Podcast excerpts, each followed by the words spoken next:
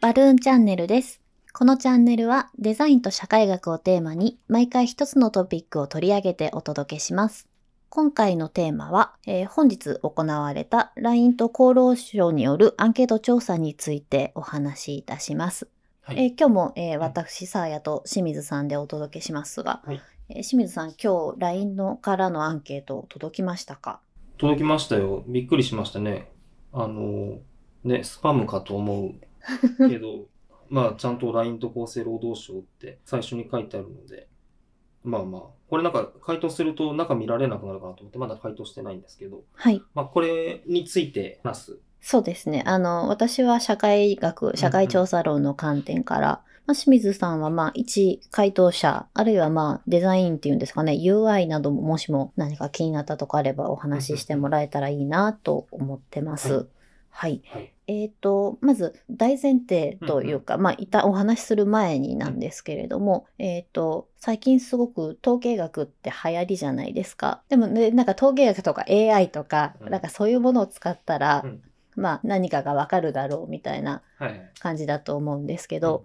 えっと、一応、社会調査論、アンケート調査とか筆跡調査が全部含まれる、社会調査って含まれるんですけれども、うんまあ、それも、まあ、方法の一つなんですね。なので、ほうほうもちろん教科書とかハウトゥー本はいっぱい出てるんですけれども、まあ、私の理解としてはいろんな心理学でもうん経済学でも社会学でもいろんな分野の研究をやってる人が、えー一つのテーマ自分のテーマを明らかにする時の方法の一つとして、えー社会調査を、えー使っているああ、っていう認識ななので、うんもちろん社会調査のプロの方っていうのはいるんですけれども、その人は、とまあ、方法自体を研究している人もいるんですけど基本的にはまあそれぞれの、えー専門分野があるといいますか。うんなので私も、えー同様に、えー自分が研究してたスポーツ社会学の、えーそういうテーマを明らかにする方法論の一つとしてこれまで使ってきているので、うんまあ、専門家っていうよりは、まあ、ツールとして使ったことがある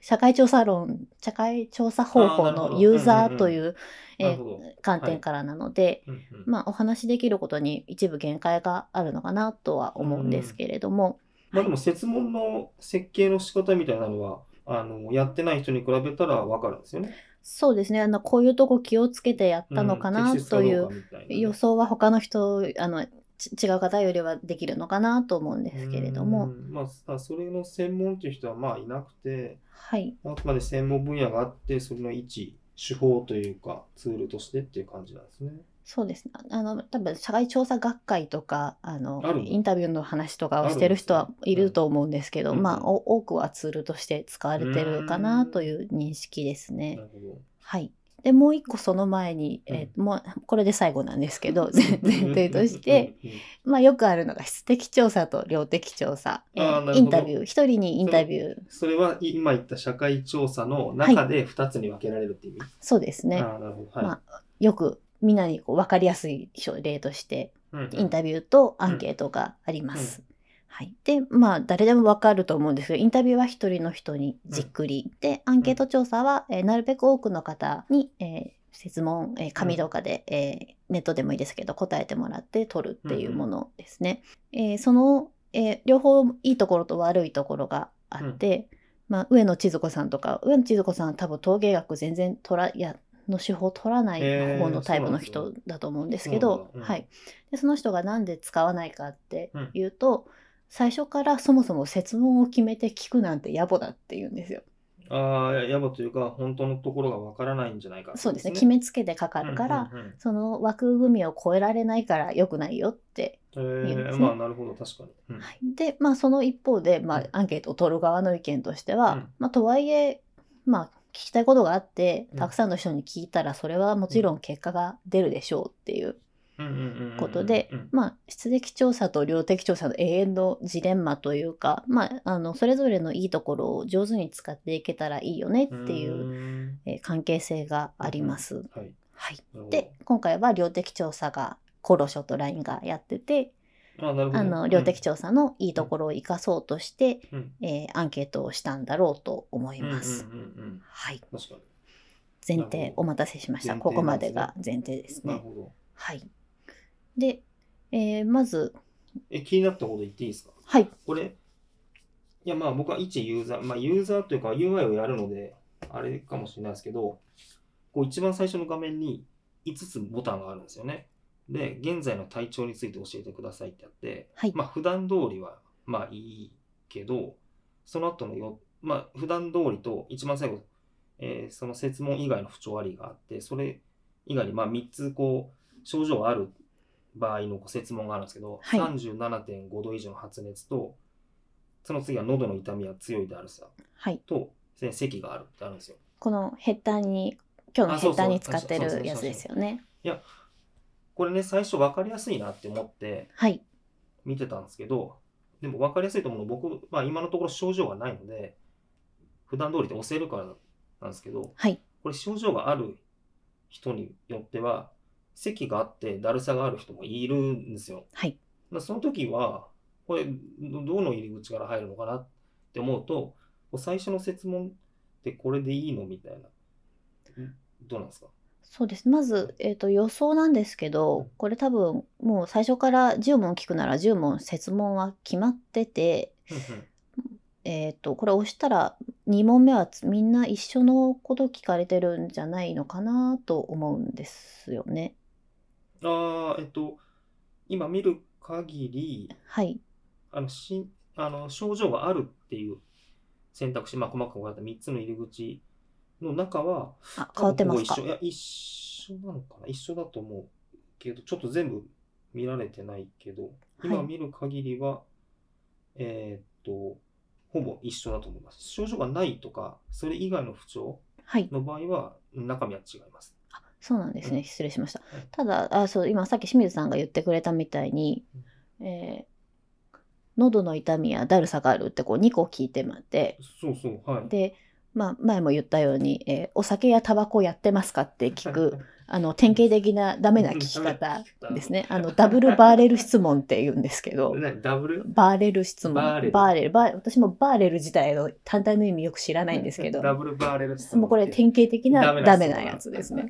はへい。えで、あの、うダブルバレル質問早速1問目の初っ端でやっちゃってはいるんですけど、うんうんうんただ、えっ、と、この LINE のいいなって思ったところは、うんまあ、人、まあ、パターンはいろいろあると思うんですよ。大体最初、こう、封筒ですとか、紙でアンケートを渡されて、おー最初はにい同意書みたいなのを最近は多分、あへの、ー個人情報の観点から書いたりはいはいすると思うんですね。まあ、無記名で普通に書くときもあるんですけど、うんうんうんでし同意書書いて、うんさあ面倒くさいなって2枚目をめくって多分アンケートすることが多いんですよね。っへてなると、ーうんこのとにかく1問目に答えさせるっていう方を今回は優先したんじゃないかなと思うんですよね。もうちょっともちろんその選択肢は喉の痛みやうんぬんっていうのはうんうんうんよく良くなかったと思うんですけど、うん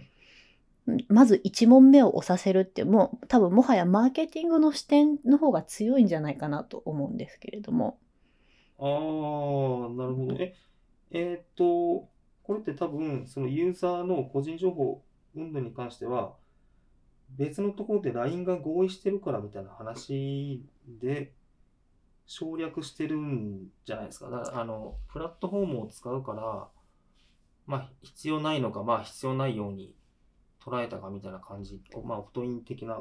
そうですね。うん多分 LINE がやってるから、その辺は、いあ事前にの、 LINE との、そのユーザーのお合互意いの個中で人情報を使っていいようんうんみたいな動揺してるっていうところで飛び越えれたってことにしてるんだと思うんですけど、うなんのこれはで、いいってことですよね。だからコストが減るから。そうですね。なので、もちろんその LINE ユーザーだけに聞いて意味があるのかっていうものはもちろんありはするんですけど、とはいえまあまあ多いですからね、アクティブユーザ ーがね。はい、アクティブユーザー今国内ユーザー8300万人いるようなすのごいでね、一番多いんですよね、多分ね、まそだうね。ですね。うんなので、まあツイッターでうんあの無記名でもし聞いたとしたら取れないですよね、そそうのですね適切な情報が多。分ねなんなら、基本的にはアカウント1人1台のはずなんですよ、その電話番号に紐付けるので、LINE 何にが。関してはね。はい、はい、で、まあ、ツイッー。ターは複数アカウント持てるとかあると、まあ、Facebook もアクティブユーザーが減ってきていることを考えると、まあ、LINE がやるのは良かったなっていうのがまず一つと、そうですね。はいうんそうですよね。あとさっきごめんなさい戻るけど、えーこのし初っ端の質問良かったのかっていうのは、まず選択肢はもうちょっと考えたらよかった。えーえ喉例えば喉の痛みやだるさがあるのところは、うんえー A や B A だけの人もいたり B だけの人もいるのに2個同時に聞くっていう説問とかは良くないんですけどでも、でもう単純にうん症状があるかないかで振り分ける入り口あそうなんですそようそれでも良かったと思うんですよ。ね、そダうメなのかこんな5つでも何もでもここも取ってるでしょ。一番最初に。一応はい取ってると思うんですけど、まあ、自覚症状があ咳かその他とかですね。うんはいでまあその選択肢的には良くなかったかもしれないけどう、んえーっとい一回押させて参加させるっていう最初の一歩踏み出させるっていうままあマーケティング的な視点って私は言いましたけど、うんうんその点点では成功しているうんかなと思います。あともし例えばここで、うん女性ですか男性ですかって書いてあってもあんまりまあ押すよりももうまあ症状を最初に来た方があ、はい。割と押す人しかも多分、ね、現在ニュースで言われているように無自覚感染しててうもんうん自覚症状がない人が多いはずなので、うんあの普段通りっていう一番多いであろう質問が上に来ててうんが LINE がすをスクロールした時に、まず最初に普段通りって自分が8割の人が答えるかもしれないうん説問一番上に来ててっていう設計自体は良かったんじゃないかなと。うーんねまあ確かに。この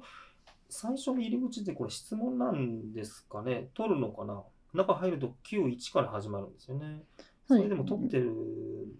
まあでし一ょう応ね取ってる、多分意味合いとしては、うん参加させるためのスイッチにする意味の方が大きいのかなと思いま大きす。いまあ、ちょっと医学的な観点は分かんないんですけうんうどん、うんとにかくあの一旦1問目踏ませたら2問目次から立て続けに行くだろうっていう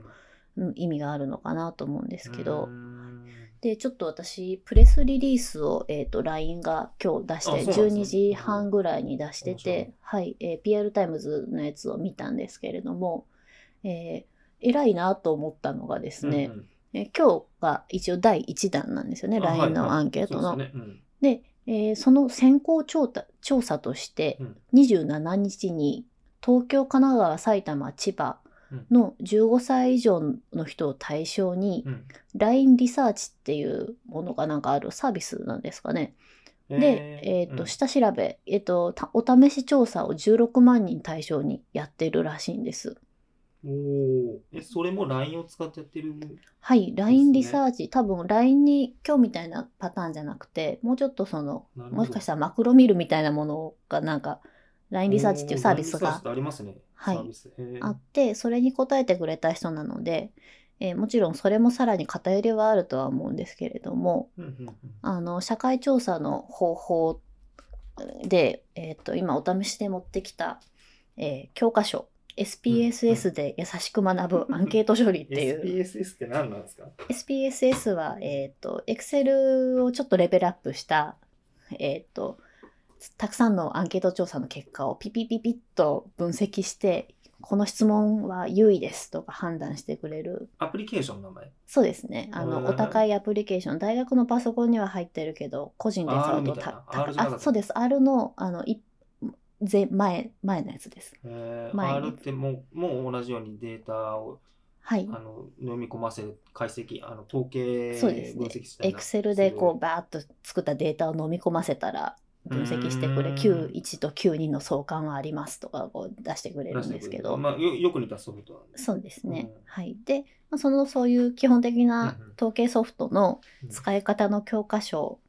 うのん最初に、えー調査表の作り方って書いてあるんですよね。ああなるほど。はい、でソそフトが高のくてもデータがダメだったらそうですアそうウトでプットもすダメだと。だからもうそ基りゃそう本、ですよね基本的な、うんえー調査の仕方は多分どの教科書にも書いてある同じことではあるんですけど、うんはいでその時にうんまず調査票を作って、うえんで予備調査をしろって書いてあるんですよ。おおはいはいなるほど。予備調査をしてから本調査をしなさいっていうことうんで、あのよくまあゼミでもしアンケート取るならクラスメートに試しに答えてもらいなさいとかやるんですよね。でそれは、えー、と自分が作ったから気づけないけど他人に答えてもらったらここの意味がわからないとか、うんうんあのここの説問みんないい絵描くからこの説問いらないんじゃないかとかが検あー討なるでほきどるんですよね。はいはいはい。っていう、まあ、セオリーがあある、あの、いや、決まりが、予備調査って予備調調査。はい。えよその今の話だと予備調査の数ってそんな16万もやんなくていいんじゃないいいと思うんですけ多どけ、れば多い方がいい。多ければ多い方がいいんじゃないあの、あー予備調査多分、うんまあ、いっそやるならちょっとすでに傾向を見れたらいいなっていうのもあああーっなたるほど予り。備とはいえうん。あの少なからず何かの指針になればいいみたいなはい。感じのえ規模感ってって規いう模とそん感。なにいらないでしょその予備調査の今の目的であれば。そうですね。あの、もし、えー、科研費持ってる先生とかでも、そんなに、例えば3000人にアンケートするときに、うん同じ3000を打つことはまずないですいね。やまあもっまあともちろ小んさなどれ規模ぐらいの感。数なんですかあんまりどうなんですかね、数まあ、ちょっとぶっちゃけるとこう予算感とか規模感もあると思うんですけどそのでも例えば、えっと、目標となる数値が N が仮に1万だとして、そのために予備調査はその何パーセントぐらいはあった方がいいみたいなのはないんですか決まりはないんですけど難しいのがそのアンケートの対象によって返信率がすごいばらつきがあるんですよね、おーはいだはいから割とまあ粗品つけるとあの回答率上がるとかがあまあっそりゃて、そうでしちょょうねっといろいろやり方があるので、まあ、あくまでもその、うんせつこのアンケートで本当にいけるのかっていうのを確認するためのものなので必ず30%超えないといけないとかはないんです5け人ど10人でもいい。まあす一応それでもいいかなと思いますね。そのちょっと話してるかもしれないですけど、質問の意味が分かんないアンケートって僕もたまには受けい、取るんですけど、でも、1回だけ意味が分からないとかっていうのを書いて返したことあるんですよ。はい、でも、多くは分かんないからもうチェックしないか、なんていうのか、もう適当につけるか、どっちか。ではい多くの人はそうなんじゃないかなと思うんですよね。うん予備調査は予備調査だからそういうことしてねとは言わないでしょう、きっと。そんな、はい、あそのそうです変なね。ね、あのフィルターっていうか、かかるようなことしないとすると、分からないんじゃないとかはないですか。その質問の、あの、例えば文章の、えっと、どこにこの形容詞がかかるか、まあ、日本語だとどうしても分かりにくいケースがあるじゃないですか。句読点がない場合とか。そういうのって指摘されないんじゃないですかされないと思いますね。あそのれは大丈夫。まあだからあまりにもここ回答率が多いとかあと,、うんえー、と SPSS も多分 R もそうですけどここの、えー、と質問の答えがあまりにもばらついてるからちょっと怪しくないみたいなことも言ってくれるんですよねそういうソフトが。ばらついてるか、もしくは一致してるか、どっちかってことでしょ。一致しててもおかしいってことない。そうだよねあそうそうそうですね。他のあ回答と比べて明らかにばらつきが、まあ、多かったり少なかったりすれば言ってくれる。なんていうかまかあ中央に揃いそうなもんですけどね。なんていうか1から5とかまであったら三みんな分かんないとき3につけそうな気がします。あそれだからはありそうですね。でかないんじゃなんか怪いしい。みたいまああとさっき言ったみたいにゼミの人に見てもらうってな。言うっん。たじゃないですか。と、か、まあ、指導教官なり、うん同僚の人なりでもいいんですけど、うんまあ多分少なからず1回以上は周りの人間には見せるんだと思うんですよね。その時にもらえるフィードバックが、うんなるほど。大事そうそうまあそれはそ,、ですねそのフィードバックをまあそっちでもらって、まあ、予備調査は予備調査でするみたいな。はいでうんまあ、なる予ほ備調ど査もするはするんですけど、さっき言ったように、まあ、うんゼミでパパッとやるっていうこともまああるあるでしょうという中、えー一応すでにプレスリリースを見ると LINE さんは、いつやったんでしょうっえー27日からやったって書いて今日もう結果が出てるんけ、であ、本当に、えーそうですすごいじゃないねですか。、えー年代別感染予防のためにしていること、うんえー手洗いうがいであるとか咳やくしゃみが人にかからないようにするとかああの選択肢があってどれが一番多かったかっていうのが出るんですけど、へまあどの、まあ、今、えーちなみに回答はー多分複数回答のそうですねえっと複数回答で10代20代30代でうん年代別なんですけど、結局どれ もど同れもじ一緒なんだよ傾向が出て てまあうん1番なるはほど手洗いうがい2番なはるほど人に咳やくしゃみがかからないように、まあちゃんと伝わってるとそうです ねあのちゃんと政治家のメッセージが伝わってるんじゃないかみそたういでな話すねああそれが分かった からいいんじゃないですかね一番少ないのはちなみに何ですかこれ一番多分質問してるんですよ少ないのは特にやってることはないが少ないそうですねその次はその次はその他、その他その次はえー仕事はテレワークにしているおうん一番いやっているちなみにテレーワークにしているっていうのうんもどうやねんって思うんですよね。うんじゅ質問の 10, 代に聞いてどないすんねんみたいな。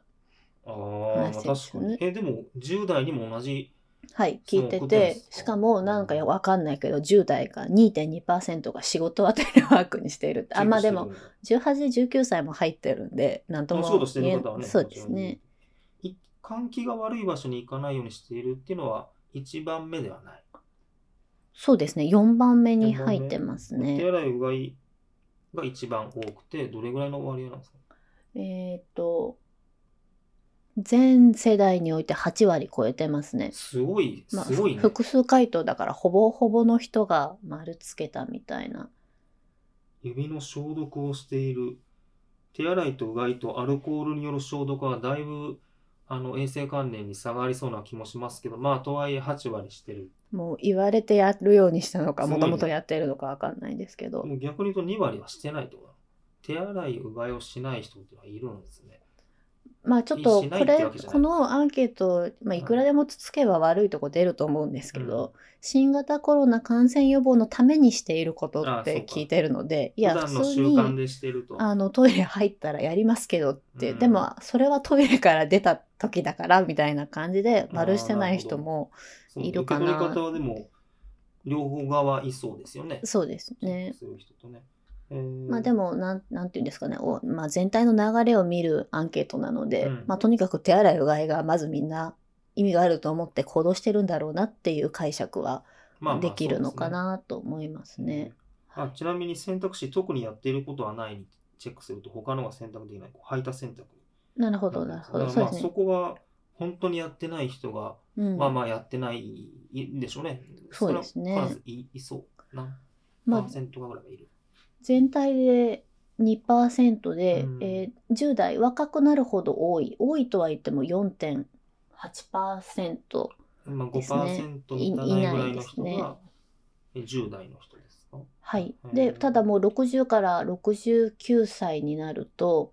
1万人ぐらいの人が、えー60代答えてるんですけあそうなど、んだ。すごいね。え、ボリュームゾーンどこなんですかボリュ一ーム番あの回答者が多いのは。は、えー、40代、50代。 よなるほどよ4万、4万。 LINE のメインのユーザーは40代、50代なんですね。わかこれ男女か書いてないですよ。まず一番最初のグラフはない、ね、あの何を聞いてうん聞いたかっていうのがなくてこあ、そううか、まとめてあるか。感じなのでち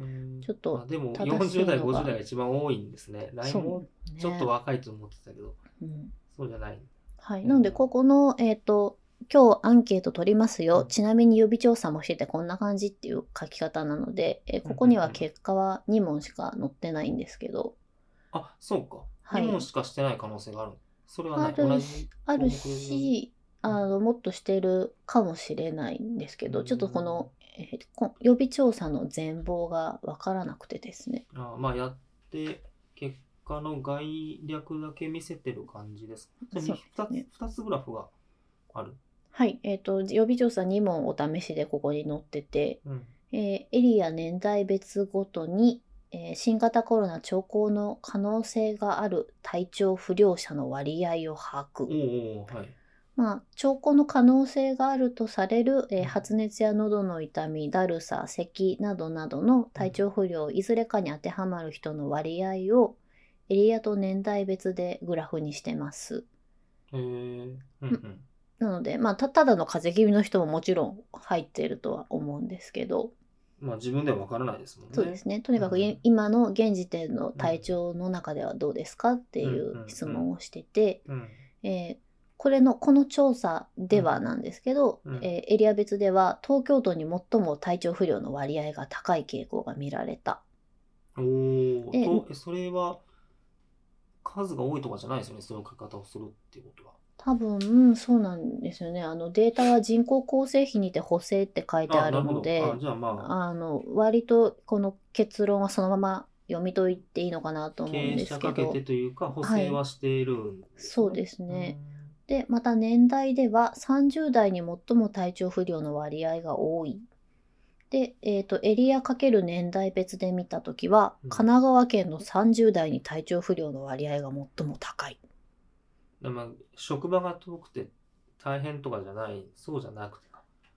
ここれ,、れまはあ、こればっかりは分かんないですけわどかんない例えば通勤時間が長長いかくら負て担が大きいと。あ、じゃ負あ担そこで感染すそる。こでまあね一応通勤電車は扉が開開け閉めするからよく換気されてるとはいえうん。っていうばことなのかまあちょっと分かんないんですよね、まあ、アンケートのいいところであり悪いところなんですけど、うん。なるほど。まあでも、データからはそうなんですね。はい面白いですね。なので、えっとまあ、今日調査があったやつ、実はちゃんと,、えっとセオリーにのっとって、えっと予備調査してたみたいだよっていうのがプレスリリースにから分かりますね。なるほど。うん。予備調査、予備調査って別に、やっぱりしなきゃダメなんですね。まあ、したよっていうことに意味があるってことかな。まあ私みたいな人が見るとおやるやんっっててななる。るのかもしれえない、ーこう今の本番の調査の信頼度があのあ高くなるというかそうそういうふうに捉えるってことですね。そうですねもしもうんあのこれ傾斜かけて東京が一番多かったですけど、うんもうと傾斜かけてもうぶっちぎりで東京がもし高いとするじゃないですか、の時にこれは渋谷区に住んでるかまで聞いた方がいいんじゃないかとああなるかほどなるほど。ああそっかのそっかなそうですねもうもうちょっと深掘りした方がいいところが出てくる可能性もあるのかなと思うんです、うんまあ、もしかしたらすでに聞いててあ出のしてないだけままとめてあるだけなのかもしれないですけど、うん確かに。ねはいえーそっかこれなんか中見るとあの普段通り体調が変わらないっていう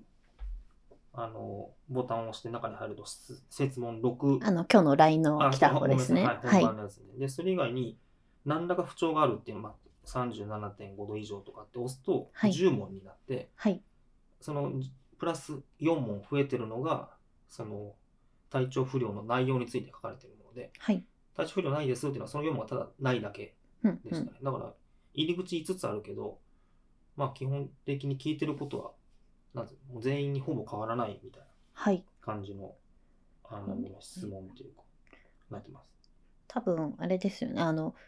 どんどん分岐して聞いていったら N がどんどん減っていくのあでなるほどまあ大とりあえず枠を数捉えたいの捉えたいかなあーという思うんですけどまあ確かにね。じゃあちょっとあの今日 LINE で来た方の中の設問を見ましょうか。あー。いいですね。はい、なんか気になる項目あるんですけど、聞いてもいい気になる項目あ上から行った方がいい。上からはいちょっと私もねさっきもう答え終わっちゃってもう見れないんですけあじゃあどこれ。はあ、いじゃああじゃあ僕、なんか教えてくださいなんかあの、多分全員に聞いてる質問で、はい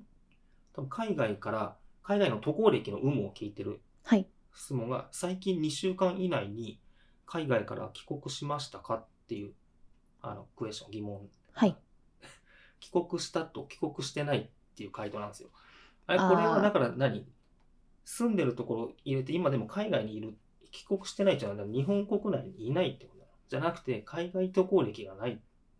てことでしょ。だって、そうですねあの今は今あなたは日本にいて2週間、あ、ここ1ヶ月海外渡航しましたかって聞けば良さそうなものを、はいなんか2週間って数字大事だからとかっていろいろこう考えた結果、なんかいパッとちょっと分かりづらいような、そうですね。これはちょっと答える側に、あの、リテラシーあがあとは頼むっていう気配がしてます ね。だから今日初めうてんこの質問、えー問い6番、最近2週間以内に海外から帰国しましたかって言われたうら、んあこれの、わかんないですよね。わからへんなって思いながら帰国していないにチェック入れますよね。ああ、まあね。え、でも、例えば、ん2週間以内に海外から帰国したかって言って、えー海外から帰国した人は、まあ、はいにするとして、例えば、いや、わかんないですけど、LINE を使っていて、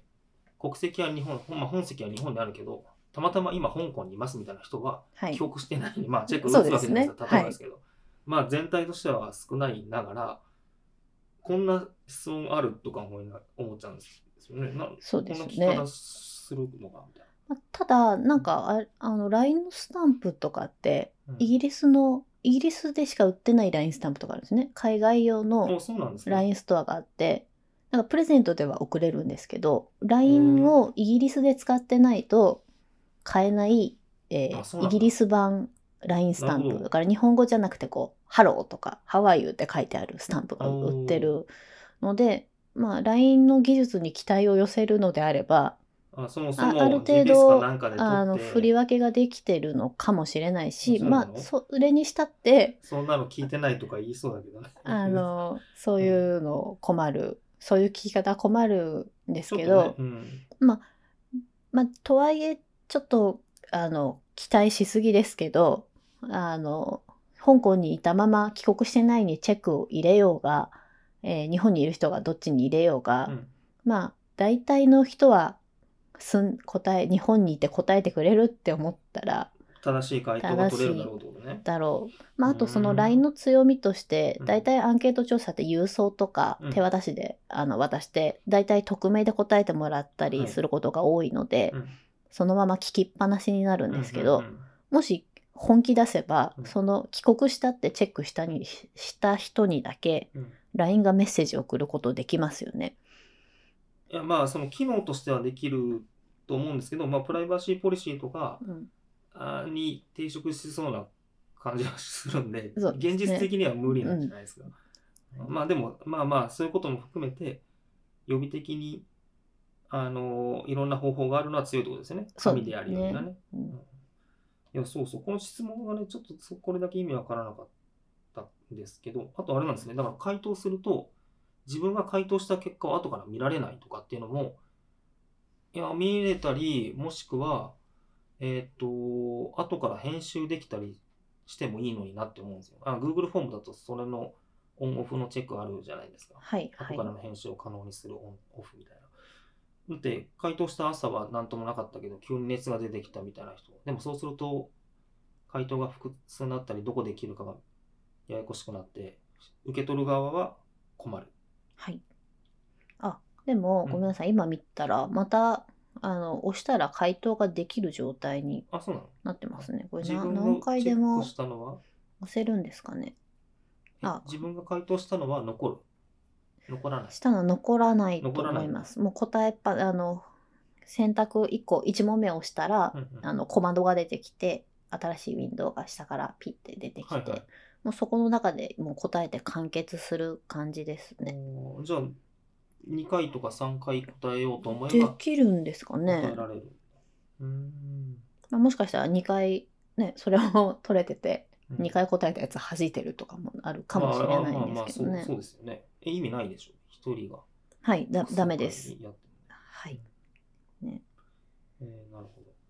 ど。なんかあといいなと思ったのは、えっと複数選択のチェックボックスは四角で、はいまあ、ラジオごとのああの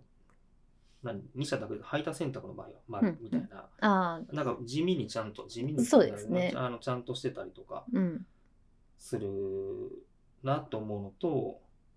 まあ、専業主婦もこう婦人の婦と夫の夫とああ二主個婦書いてあとる主婦うんが、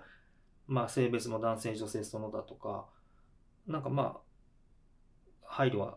ある程度されてるんだろうなっていう気はしましたね。そうですなんかね黒い文字に見えて、実はグレーになってたり、コントラストがうんある程度抑えられてたりとか、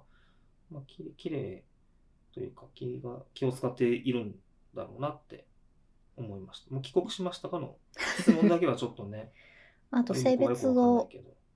問い語性別を教えてください男う性ん女性その他があるのは、まあものによってはたまに男性と女性だけのものも最近は少ないかもしれないですけどある。ありますかねここうんはその他があるからいいんじゃないかなと思いますよねいやその他っていうのは答えたくない人もその他にそうです入ねれるっていいことでいいんですよね、きっと。そうでだすからねそあの他のの項目があるのは、多う分んそういうプライベートな質問項目で、うん例えば感染予防のためにしていることとか、あと発熱がどれぐらいあるかみたいなのは、その他って項目がない。あ、当てはまるものに答えたくないってありますね。その糖尿病とか基礎疾患があるかないかの。うんうんだからまあ答えたくないとかその他はまあ言いたくない人が選択するかな。そうですねあの統計で今は知らないですけどあのノーアンサうん、ー答えないのと、えっ、と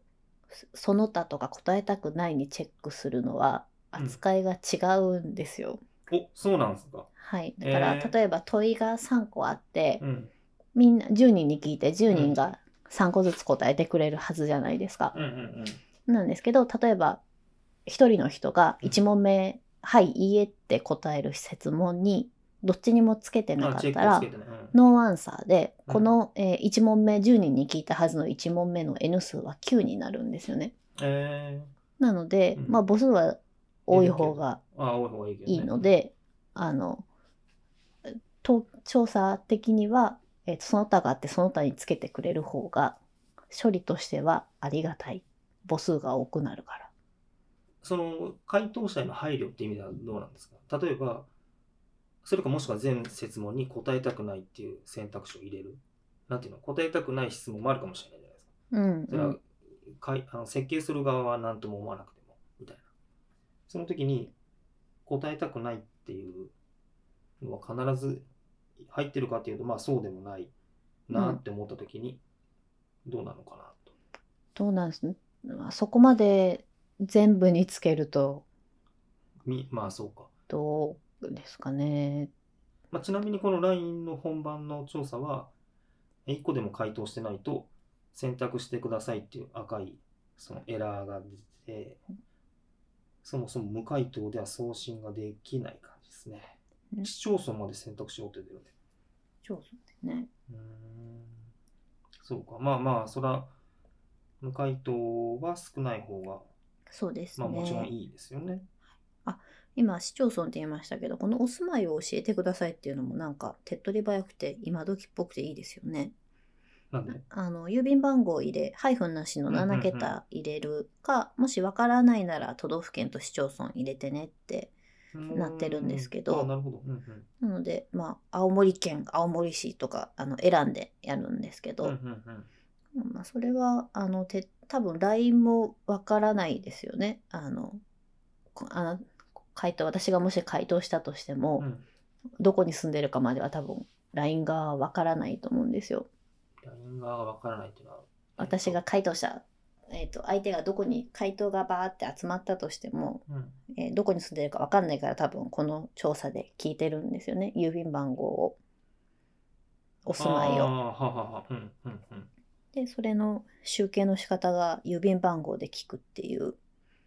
もう郵便あふ普通だと住所か書いてもらう書いてもらうっていうかでも郵送したら住所分かってるんだよねかいやでも、うん帰ってくる時はもう無記名でもらったりすることも多いあそうなののあれでなんか番号とかでユニークナンバーみたいなのやってるんじゃないんだものによりけりですねあユニークナンバーそうなんだつけると面倒くさいあのあまあいそうだよね必要がある時はつけはすると思うんですけどあそうなんだしあのそうなんだ返回答をこの封筒に入れてご返送くださいとか、まあ、市町村のアンケートとか多いと思うんですけど、ままあ、市民の人に、えー、とアンケート取りたい時はいはいは、まあ、多分市民一人一人をを把握して送りたいわけじゃないんですよ。つ例えば高齢介護のあああーの何らかの属性で絞ってそうですね65歳以上のの人に、うんうんうんえー、とどういうサービス受けてますかってうんうん聞いて、このサービス受けてる人多いから今年の保険料いくらにしようとか決めるんですけど、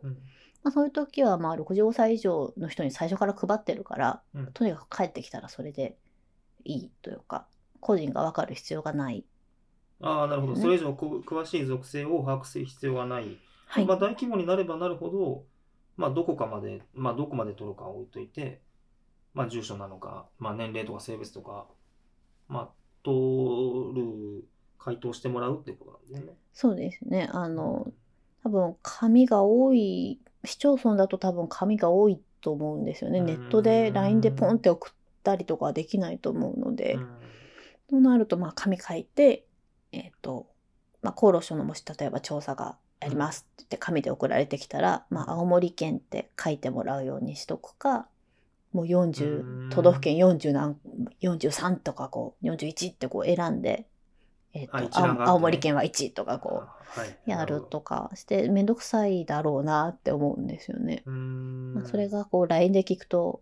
ね LINE で聞くとっていうか、まあ、ウェブで調査をすると郵便箱を聞けていいなっていうのとしかもまあ、け結構別に、え、紙でも郵便番号で聞いたらいいじまあまあそうなんですけどそれをあの手打ちするゃん。ああ、まあ、だからその、 ね結局データとして処理する、はいあの前の段階の時は、もうそれはもう紙で聞いたら全部手で打つわけでしょ。そうですね。あまあそれはだから、いいですよね。まあ、そうのんデータが直接、うんうん。あのもらえるのは楽だよねって話。うんまあ、回答する側にとっても楽ですけどね。そうですね紙で書くよりね。うん。うん。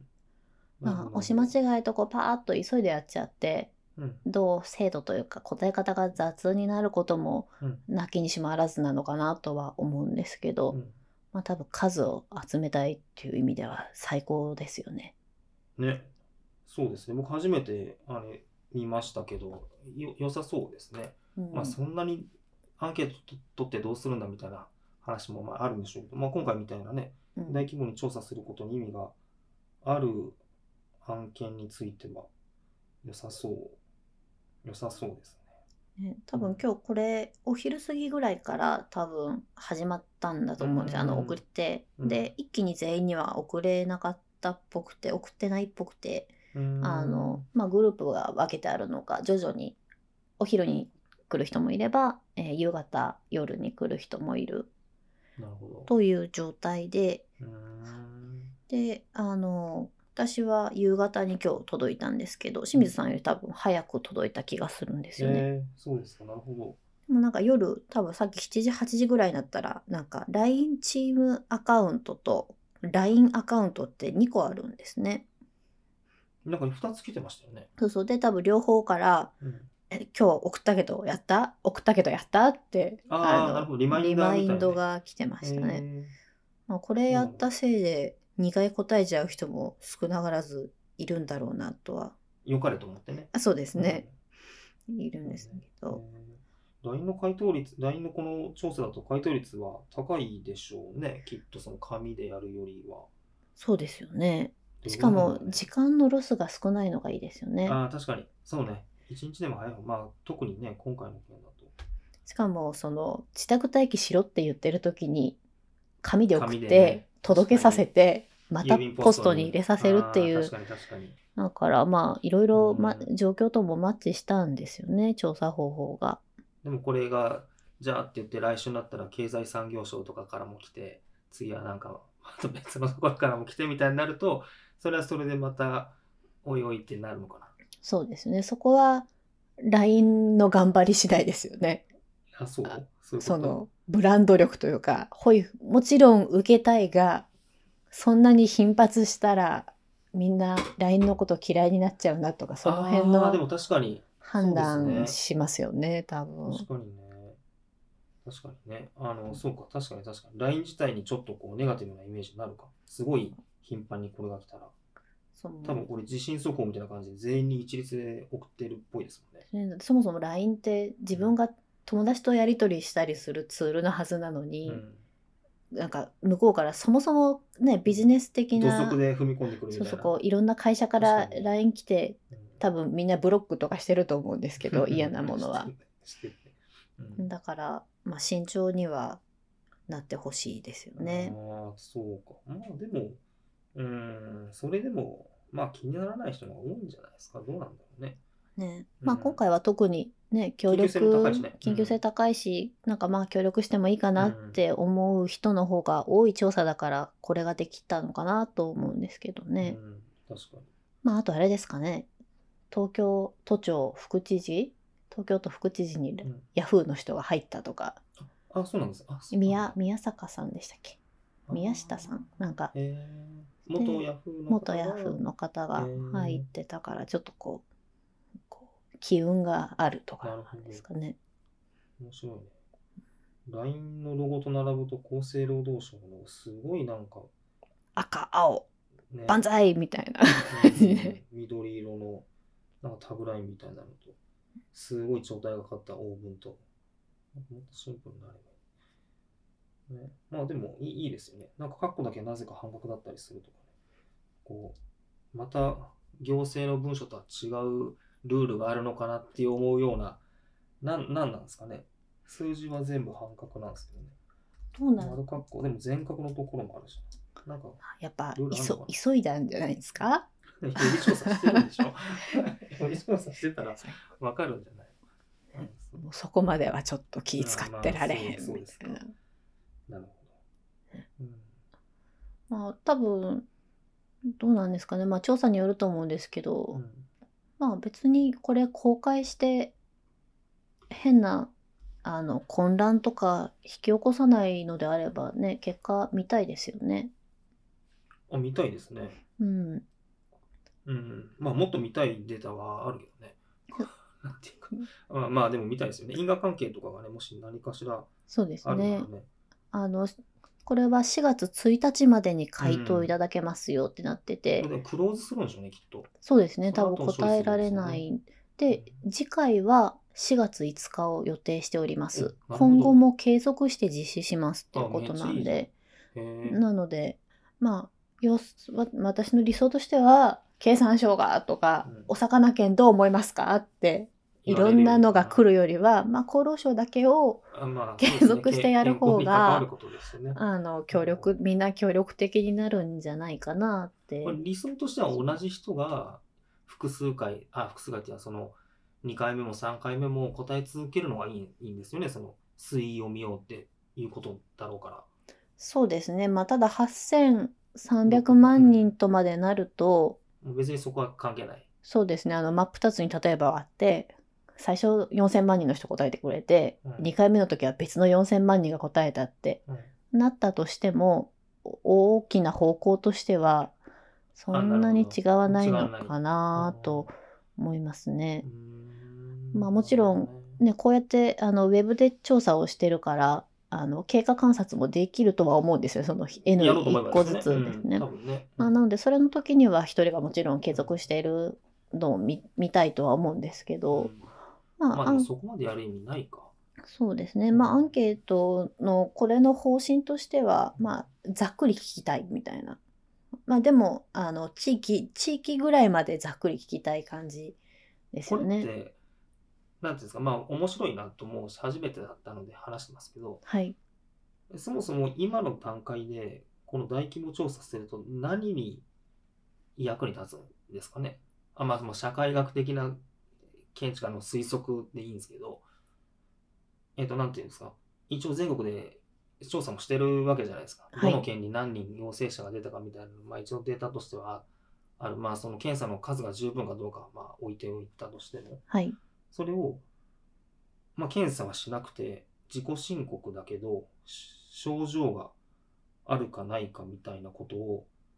まあ、日本国民全員に聞くメリットっていうか、その目的、考えられる一番大きな目的は、な、何なんですかもう私もう単純に私のイメージというか推測にはなりますけど、多分今我々がす拾えるデータっていうのは検査数であると感染者数とか、はいはい。えっ、とな亡くなった方とかその、の実際にダメージを分かった後の人うんですよねあるいは検査したまあ100人検査して7%が陽性でしたとか検査をした人の数うんうん、はわかると思うんですけど、ただその全体的なざっくりの数字っていうのは見ることができないと思うんですよ。こう今拾えるデータからだと。なので、うん。で、でも、だって、えっと、熱が何日以上続いたら病院行ってねって言って、まあ多分行くじゃないですか。はい、いえ全員、い多分保険入ってるし、はい、アメリカみたいにその経済的に行けないというのがほとんどないとすると、行ってる人はまあ、行って診断されて、まあ何らかにカウントされるわけでしょ。行ってない人、えっ、と、う予想ですけど、うん続いていっても受けられない、ずっと熱出てるんですけどって言ったけど、うん、 CT 取ったら肺炎じゃなさそうだからやめときましょうねとかうん、の人も少なからずいると思うんですよ。うんうんでのそのなんていうんですかね多分住んでる場所とかうん行くお医者さんによって、あのもうそこでデータとして取れずに終わってる人もいるんじゃないかなと思うんですね。データとして取れずにっていうのは、あの大丈夫だから家で寝ときなさいって言われる人医者に4日間熱続いたけど、うん医者にうん、行って家帰りなって言われて検査もせずに、ではなくて、例えうばんただの、まあ、ただのというか、風邪とかインフルエンザとか、まあ、他の病気だから、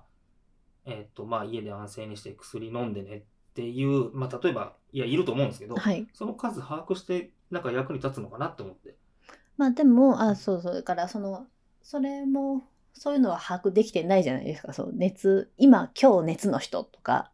今日咳してる人っていうのは把握しする必要もないし、うん、まあ、は必要もないよね、必要もないうんし、してないじゃないですうか。ただ、こう、ざっくりしたマップがで、マップというか、うんざっくりした数は今日取れるじゃないですか。えっ、と、例えばね。例えばまあ半分答えたとしても、数千万のデータが取れるそうですから、ね。で、まあもちろん花粉症でも風邪でもインフルでもいくらでもうん。うん。あるはあると思うんですよ。その鼻水とか咳出てるけど、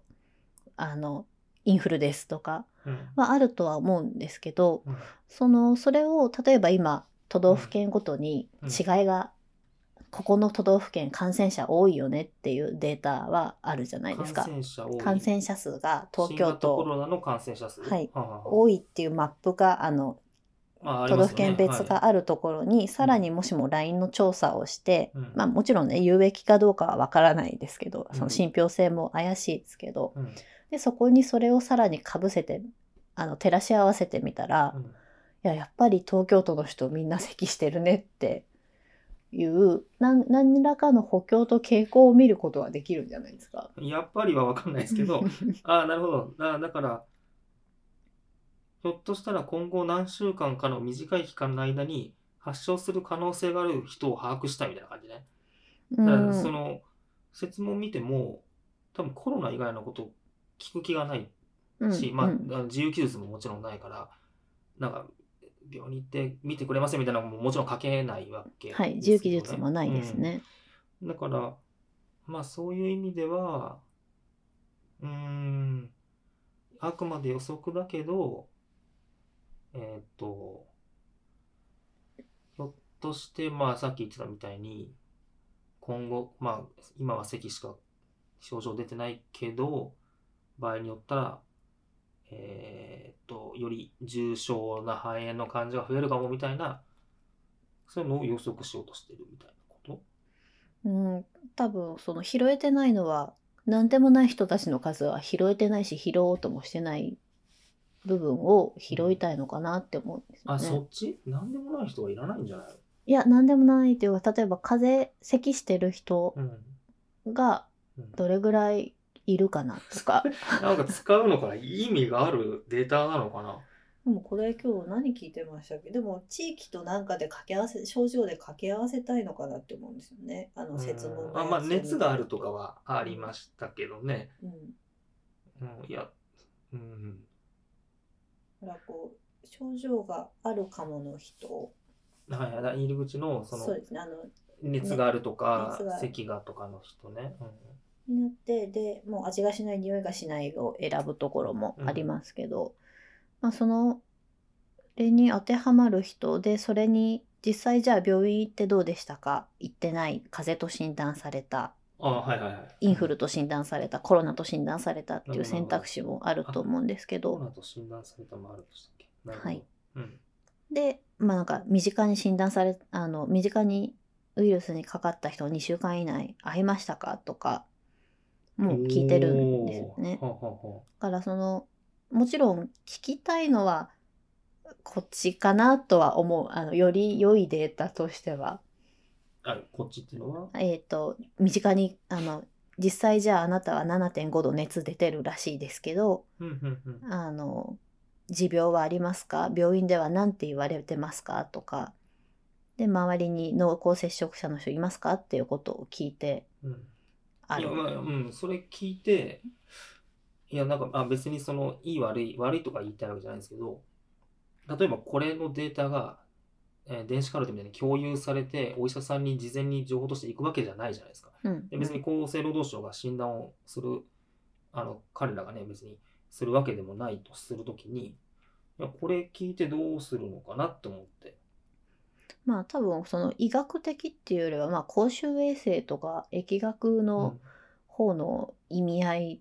データとしていいデータなんじゃないですかねそのぜざ全体の方向というかあ、っていうか、そうか、推移を取ろうとしてるから、そもそも。そうですねこれだからは、何日かごとにやり続けて、はい、4日おきにだからあと別のデータと最後掛け合わせて何かしら考えるわけですですね。多分そのもちろん風邪の人もいるけど、うんどうなもるほど咳する人が増えていったうん一応一般の人一般というかそんな自覚症状がない人だったはずだがとかうんなるほど。の、まあ掛け合わせと全体の傾向にあーなるのかなとだからそのお医者さんに降りていくデータではないと思うんですよね。あいや、もちろんそうなんですけど、うんその、答える側のあれからすると、答えたところで別に、すごい嫌な言い方をすれば、明確なメリットがないとも言えるわけですよ。お医者さんに聞かれるのは、はい最終的には、まあ、治療してくれるという信頼関係があるから、うんしあのね、職責があるから答えるけど、みたいな。だから何かなっていうのがあったけど、でもまあ推移を見て、まあそれこそ4月の早い段階で、じゃあもうちょっとこう、シビアな移動制限なのか、年封鎖みたいなことがあった時に、仮に優位に差があるような結果が出たら、一応のエビデンスになるってことですね。ロックダウンに意味があったというか、そうですねそれでも死亡者数とかで、陽性患者数とかで見れないのかなそれとはまた別なの。わかんないんですけどやっぱ後からデータって取れないいや、まあでのをも、思うと感染者数の推移もずっと取ってるいや感染者数は取れますけど、うんそのあ、そうか、まあそうか、なるほど。だから、取っといて意味があるんだったら今後も取るし、あんまり意味がないんだったら、まあ、今後は取らないっていうことをするわけですね。そうですね。だから多分、あって悪いことはないんじゃないかな って私あなるほはど、そうなんですね。思うんですあよ。ね。なるほどそうか、そうか。まあまあ、僕も別に嫌ではないんですけどうん、いや、どどういう結果を、あのーか返してくれるというか、あの、な何にいいいい風に役立ててくれるのかなと思って。一応ね、一番最初に感染拡大の状況を正しく把握し、私たちの生活を守ることを目的に実施しますって書いてあるんですよふんわりね。ふんわり。で、なおかつ、えー回答いただいた内容は、本目的のみに利用されるって書いてあるけど、はい。目的が私たちの生活を守ることなんで、いや、これもう多分ずっと使われるやんみた いな感じじゃん。いや、もちろんそそうですねの守ってもらうのはありがたいんだけど、はい。じゃいまいちそう、ね、どうどう使われるのかなみたいなのはちょっとね、思うしだから思うかな。解釈は2つあって、うん1つは、あの、さっき言ったように予備調査するっていうちゃんとセオリーにのっとってうんやってるから、プロ、もちろんプロがいると思うんですよ。そういう調査設計の。いやもちろんそうで、すねう厚ん労省もこれをちょっと知りたいっていう目的があって、この調査設計はしてるはずうんなので、まあ、一応目的があってセットしてて、まあ、まあついでにせっかく全員に聞けるなら聞いとこうでな何個かタブレットついてる、えーも目的はだから何皆さんの、あ、じゃあじゃあ私たちの生活を守ることと、なのいやあのもっとわかそのなんか無症状の人の数とかあの、へー咳してるいやわかんないですよそのな何かがあーまあ、何かしらあるんじゃないかあみたいあな。ってちゃんと作ってるんじゃないかっていうのが一つと、うんあともう一個はあのさっき言ったようにとりあえず取っとこうん、なるほど。とりあえず取っとこうでもいいんですよね。あ、いいっていうか、その、ビッグデータの話するとよく聞くのが、いや、余計なこと言わずにとりあえずデータ取れみたいな。解析するし、その、せえー質問の設計に変な意図が介入する方がデータとして意味がないみたいなこと言うじゃないですか。はいとりあえず取っときなさいよ的なこと。アンケートでもそれ言うことがあるとですね。ういやないその AI 的にそのとりあえず取っときゃわかるんですけどビッグデータねはいうんビッグあのビッグデータ、まあ、アンケート調査は基本本来普本通来はちゃんとしはた目的があるんですねはい、目的を持って取るはずうんで多分これうもんだいからくらうんウェブでかコストを低くできる調査とはいえうんまあこんだけちゃんとするならコストはかかってるんですよね多分そうですよね。うんまあサービスがあるけど。うーん、なるほど。まあでもないろんな推測はできるかもしれないですよね。そうです症状が出てねるけど、診察に行けてない人が、実は結構な割合いたら、そもそも医療機関のスペックが日本で足りてないかもしれないみたいな。うんとかほら言えたりこれからなんか7度5分あるけど行って病院に行ってないを選んだ人が100万人もいるぞみたいなはいはいはい。ことまもあまそあうか言えるは言えるみんながまあ正直に答えてたらという前提。そうですねだからまあこのアンケート自体ももちろん LINE ユーザーに限ってまあいくら1人多分1回とはいえうん本当に120%信じていいかというとまあそうでもないですよねそまあまのあそんなに責任感を感じなくて気軽に答えて答えたっていいアンケートにはなってると思うので、うんまあねね、だからまあ全体の傾向を、まあ、何回か取るっていうのが多分一が重番、要なんですかね。あれなんでまあすそかうかもね。水曜みたいっていうのがね。これすごい熱が4日以上続いて、咳も息苦しくてとかさ、チェックした人になんか連絡とかしてくれるのかなそんなことはしないですよでもさっき清水さんが言ってたその個人情報的にはそういうのダメじゃないかってね。いや、まあ、いや、もうダメだと思うけど。わかんないですけどね。あの、プライバシーポリシーに書いてあるのかちょっとわかんないですけど。いや、なんか、でもそんな人回答してないもんね、きっと。そうですそんなしね。僕ならできない気がするんですよね。う喉が痛くて、咳も出て息苦しい。まあ本当にそういう症状の人が、LINE で回答するかなまあしそない。んな余裕あったならさそうですよね。猫の動画見ますよね。寝るとかね、病院に行くとかいね。癒されよううって。ん。うーん。なるほど。まあ面白い、面白いですねうん。じゃあ、まあ意味があるとのことなので、は後で回答しようかなと。い、そうですね思い。ますぜひ。正直にね。もう、まだあれですよ。4月1日までになんで、ああほんととほんと20そうですね40分ぐらいあじゃあちょっと答えないと。答えるようにだけしときね。うんまあ、そんなもんですか。じゃあぜひ清水さん、あの、そろそろ終わりにするんで答えてあげてくださいあはい、ね。答え答えておきます。はい。はい。他になんか、調査について物申したいところないですかうーん。そうですね。な、なんでしょうね。まあ、個人的にはあんまり、こう機会が減ったなみたいな気はしますけどね。こう何がい減うったか回答する機会は。機会が減った。うん。アンケートを取られる機会が減ったって思思ったりはします。あほか他のサービスとか他のうん普段の生活を含めてそうそうそうかですね僕は答えてないだけなのか、ターゲットじゃないだけなのかわかんないですけど、ね、うん。まあ、あの、積極的にね、答えそうていできすたいねなと。あの N は1でも集まれば意味があるはずなので意味があるんでしょうね。まあ、最終的にはね、この LINE じゃなくて、まあ、何らかの、あの、個人認証して投票とかできたら嬉しいんですけどね。そうですねあのぜひマイナンバーとうまいこと紐付けてくれたらいいんですけどねうん。まあまあ。紐付いてたらそこに10万入ってくるんでしょまあ、た例えばですけどね、ううんんそうなんじゃないですか僕は知らないまあでも多分そういうことですよねだからこ目ん的は今回もマイナンバー紐付けした人から10万振り込みますよって言ったらもうマイナンバーはかどりまくりですよねでもだから今その処理をするコストをさ役所とかがかけない方がいいんじゃないまあ確かにのその変な変なインセンティブはない方がいいんじゃないですかそういうのにはね、だってマイナンバーカードあれ市役所に基本的に取りに行くんですよね。そういや送ってもらえないんでしたっけ私取りに行きまあ本当でしすたかよ。データを送っデータもねウェブから全部確かできるし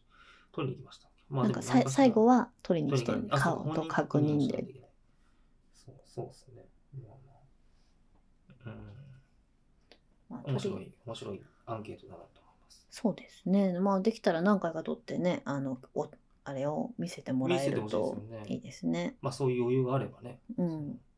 落ち着いていく結果になるといいですけどね。はい。なるほど。うん。そうか、そうか。まあだから、メインのターゲットはだから重症じゃない人でしょうね。重症にアンケートを取らないだろうからねな。まあ、うん。なるほど。はい。ではであ、は。もうそれ、それで終わりなの。なんか、 ないですか、最後に統括的な。統括ですか総括なんていうのまあ多分あの4月5日も取るって言ってるんで、あの継続してみんなで皆さんがはい N1 かもしれないけど、頑張って答えられたらいいなと。こういう方がいい思いまですすね。うん、あの意味はわからないけどあの本当は社会調査するのって面倒くさいんですよね。あのああ、確かに。まああの私がやっする側もそれなりにコストはかかるって意味ですね。そうですね私がやってた時代はウェブよりもやっぱ紙が多かったうんのであので紙で取った後集計するのも、うんはい、めんどくさいんですよね。と思うと、まあ、今回 Web でできたのもすごいなと思うし、うんあの、大きな流れをこうやって捉えられるあのスキルがあるあの LINE がコラボしてをああのそう手段がタあクスの、ははいい行政というかね国にできたに聞けるし、まあ、実際にこれをやれるスキルがあったのと実際にやったっていうのはすごくいいことあだそう今まなでなかとったのかまあそうかおぼ私の記憶ではないですよ国のね。権威な調査やるって世論調査ぐらいですかあ何年か10年に1回でしたっけそうですまあいろんな種類の調査はああのる国はここの規模で8000万人あの規模で国民栄養調査所得によりそんなの届生いたこと活習慣ないけやど食生活に差みたいなあそういうのもあるんですね、まあ、これまでもいろいろやってるそうですねあの毎回多分これは紙で送ってるんだと思うんですけどでもだから紙だとはい全員に送れないじゃないですか、そうですね選んだところの14万6千人に送りましたっていう今そのうですね厚労省の調査とかありますけど、だからまあ規模がはるかに大きいというか、まあ、桁が2つ違うわけですもんねそうです一応ねこの交渉でそうで交す渉してるねとねだからそれは大きいのかもしれないですよねそうですねあと、あ今年の国民生活調査ってまたちょっと別あの、はいはい、うん、あれ今年もうやめるって言ってましたねコロナのせいで。ああそうなんだもうあれ多分何年に1回か毎年か分かんないですけうんうんどうんうんコンスタントにやってるあれ調査何全世帯あれもいやまあアンケート基本的にやらあないあ全世の帯はないピッのえクアッ世プ論調査全世帯でしょ違う世論調世査論調査みたいな中でしたっけ全何十年に一回ぐらいああありありまますすねけどまあそれ以外のものは基本的には基本こ的うにランダムにです選ね択された、けどもう今年うんもう無理もう無理って言ってましたもんえそれ厚労省が取ったんですか厚じゃな労くて省やあまあでどこもですかそねうですよね今大変ですもんね、うん皆さんね本なの当でにまあ帰れずに仕事してらっしゃると思まあでもその規模の調査がこのうリアル比較的手手軽にできるようになったっていう意味では、リアルタイムでできてリアルタイムが大きいですよねそうですね これだから絶対3月中に1回やるっていう明確な意思を感じるのよあーそうです ね4月絶に入る前対にいっ絶ぺ対にん3やるっ月て中にいううん、だからね4月やっぱり何かあの新年度ですしねはいこうあの何かがあったんですよね。何かが絶対3月に1回や、絶る。対に3月にうんねすごいですよねなので、まあ、いい。データ的には、もちろなるほん、あって損はないって言ったらあそれうだでねすまけあ僕らど、がちょっとこう2分か3分ぐらいはい。全員がこうコストを均等に負担すれば意味のあるものにうん。あのひあの人たちがしてくれるとはい。わかりました じゃあ2回答えておきますはい。いやダメですよ。1人1回答えて、4月5日に2回目を答なるえほるどああそういうね。ことねはい。というわけで、よろしいですかね。はい。大丈夫えーでは本日のバルーンチャンネルは、えー厚労省と LINE の、えー調査を取り上げてバルーンインクがお届けしました。最後までお聞きいただきありがとうございました。